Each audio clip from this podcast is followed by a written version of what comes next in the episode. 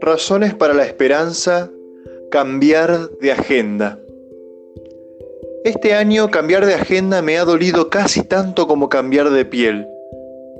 Todos los eneros llegan a mi casa una o varias de estas libretillas, regalo de algún banco o de alguna editorial, que tienen el cuidado de hacer desmontable el listín de teléfonos, para que puedas, sin más, trasladar a la nueva el del pasado o pasados años. Pero mi viejo listín de direcciones y teléfonos había durado ya un lustro y estaba lleno de borratajos, rebosante de nombres en algunas de sus letras, completando la M en la página más floja de la L o invadiendo la L el espacio de la K. Habría que trasladar los nombres a uno de los nuevos listines que, nuevecitos, estaban sobre mi mesa.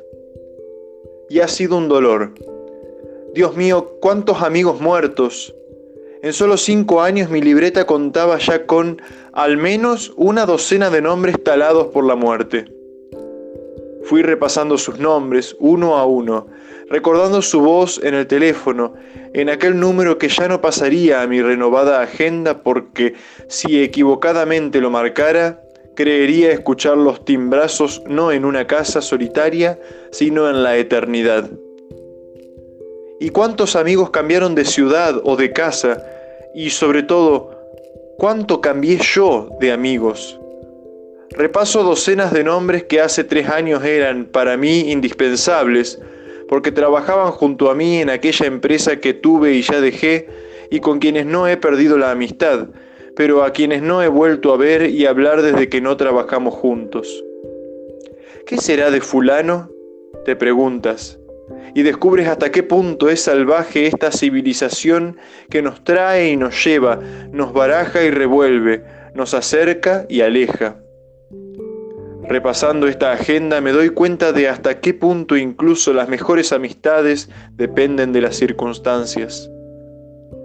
Cuando trabajabas en aquel periódico o en aquella revista te parecía que nadie podría jamás arrancarte de aquel grupo de amigos y basta un simple cambio de trabajo y lugar para que 18 de cada 20 amistades desaparezcan y puedas sentirte afortunado si continúan a flote dos de ellas. ¿Y qué decir de los nombres que ya no te dicen nada?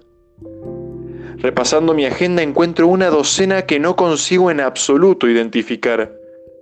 Los leo y releo, y por más vueltas que doy en mi cabeza, no logro unirlos a un rostro o a una persona. Esto me angustia, porque yo sé que suelo escribir en papeles o tarjetas los encuentros que espero sean simplemente transitorios o fortuitos, y que únicamente inscribo en mi listín aquellos nombres que quiero unir a mi persona y a mi vida.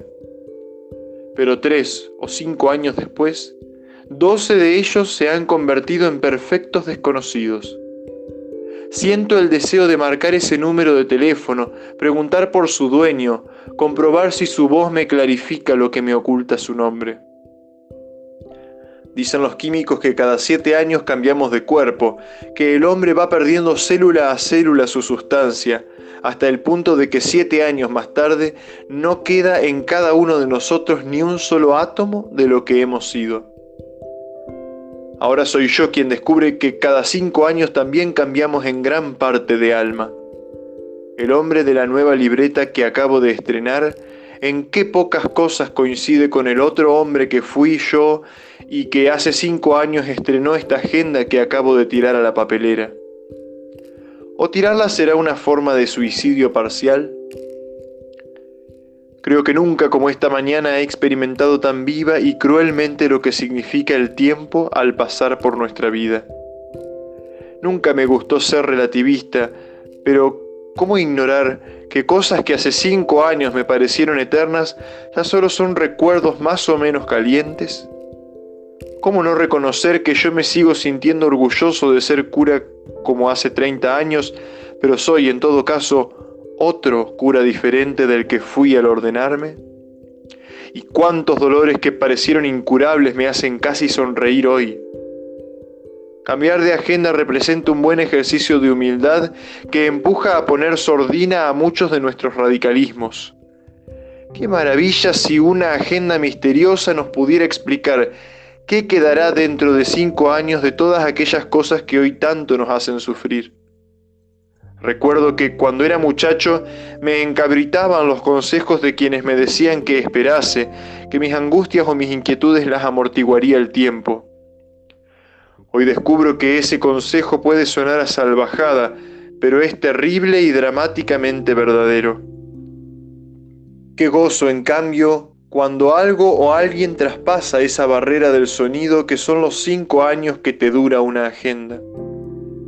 Recuerdo las amistades que duran ya más de 30 años y compruebo que son también, por fortuna, numerosas.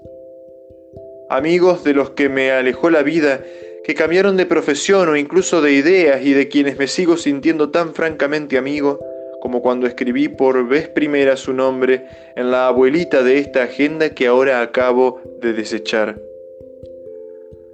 Esos son, pienso ahora, los amigos verdaderos, los que no necesitan ser sostenidos por las circunstancias, los que permanecen aunque giren los vientos, los que siguen siendo los mismos aunque no nos veamos, aunque no nos hablemos, aquellos para quienes el tiempo parece haberse detenido y con quienes rejuvenecemos al encontrárnoslos por la calle. Me he sentido tan a gusto volviendo a escribir sus nombres en la nueva libreta.